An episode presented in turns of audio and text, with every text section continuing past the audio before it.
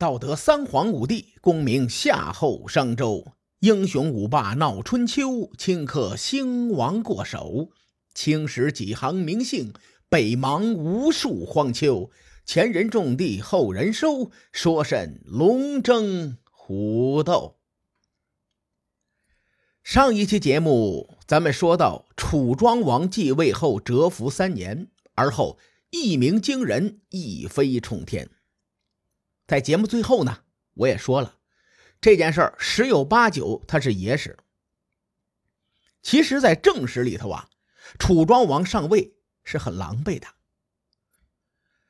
早在楚庄王继位的前两年，当时出身若敖氏的令尹程大新去世，于是楚穆王就想啊，把令尹的位子交给楚国大夫公子燮，但是由于不久之前呢。程大新讨伐江淮大获成功，在楚国的声望正高，楚穆王又不好下手。后来经过一丝思量啊，这个楚穆王没有硬刚，而是将令尹之位交给了程大新的弟弟程家。哎，这便是后来的令尹程家。程大新去世的时候，楚国内部就有过一番动荡。一年之后呢？楚穆王也去世了，这种不安就变得更加的强烈。继位者楚庄王屁股还没坐热呢，手下的小弟舒国和宗国以及朝国就背叛了楚国。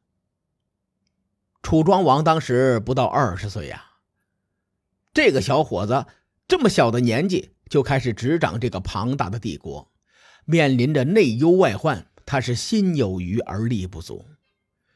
楚国虽然内耗很厉害，但对外呢，哎，还是很一致的，因为有利益的牵绊。所以啊，当时的令尹成家接过重任之后，就率领楚军开始征讨叛乱，又打起来了。于是镇守国都的这个重任呢，就落在了公子燮和窦克的身上。公子燮这个人权力欲是非常强的。当年，他原以为自己能够接替程大新坐上令尹之位，没想到呢，这个位子落在了程家的手中，所以他心里一直对程家是耿耿于怀。窦克同志出生于若敖氏，早在二十年前，晋文公刚继位的时候，秦晋与楚国打过一架，很不幸，窦克被秦军俘虏，被带回到了国都雍城。后来，小之战中，秦军惨败，秦军急于联楚抗晋，哎，就把窦克这一帮俘虏给放了，放他们回国了。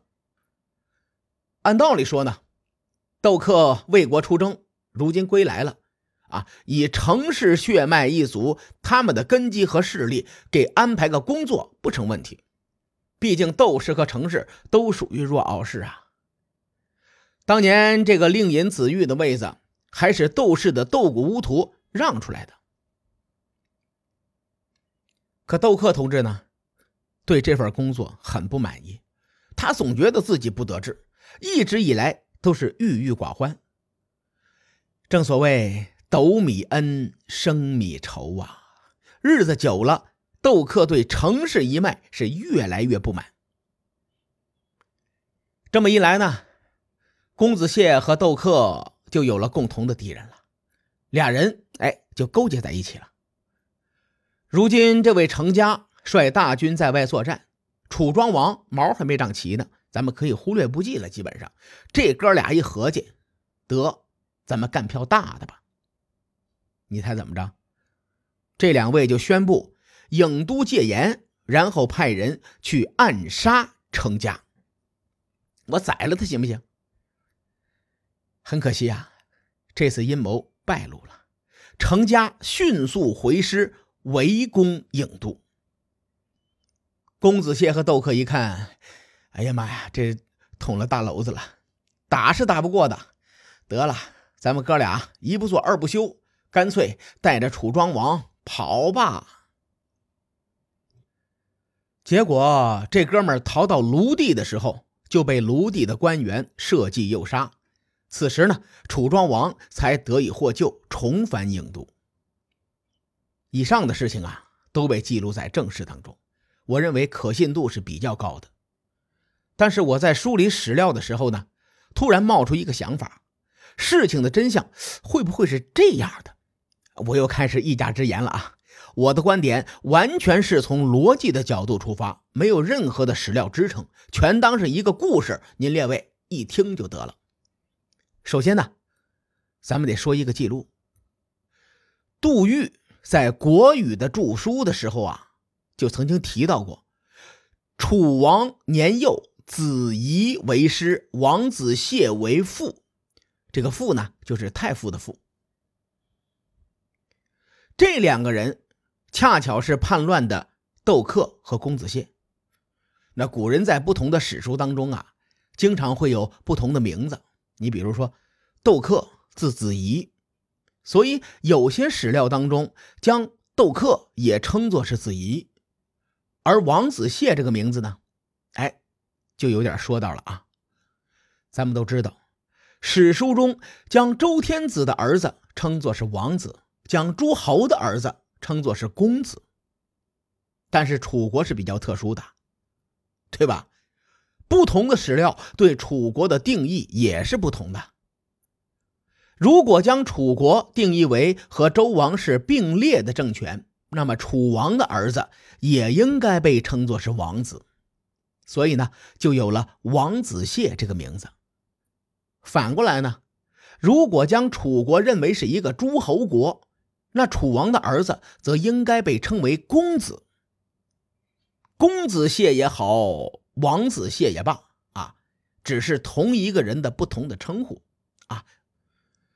根据这个说法呢，咱们来分析一下，窦克和公子谢如果是楚庄王的老师，那这两个人应该是楚王队伍里的核心人物。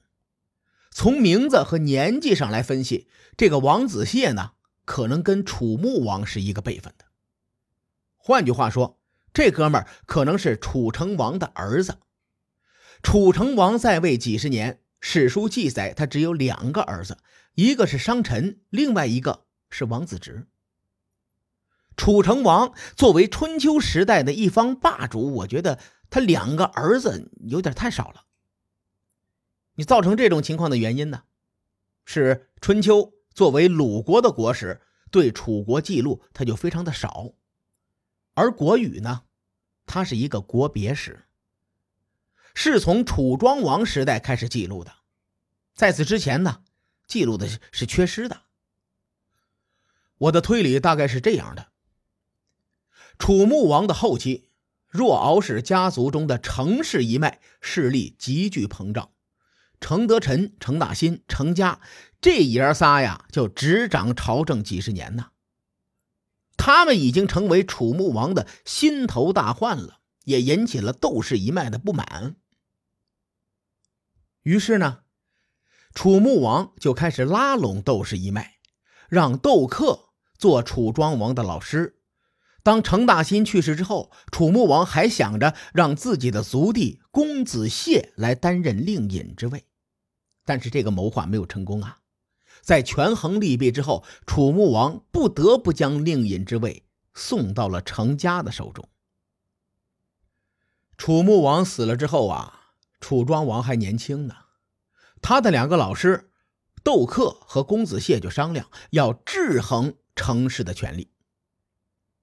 你看，这个时候恰逢程家率兵出征，这哥俩就。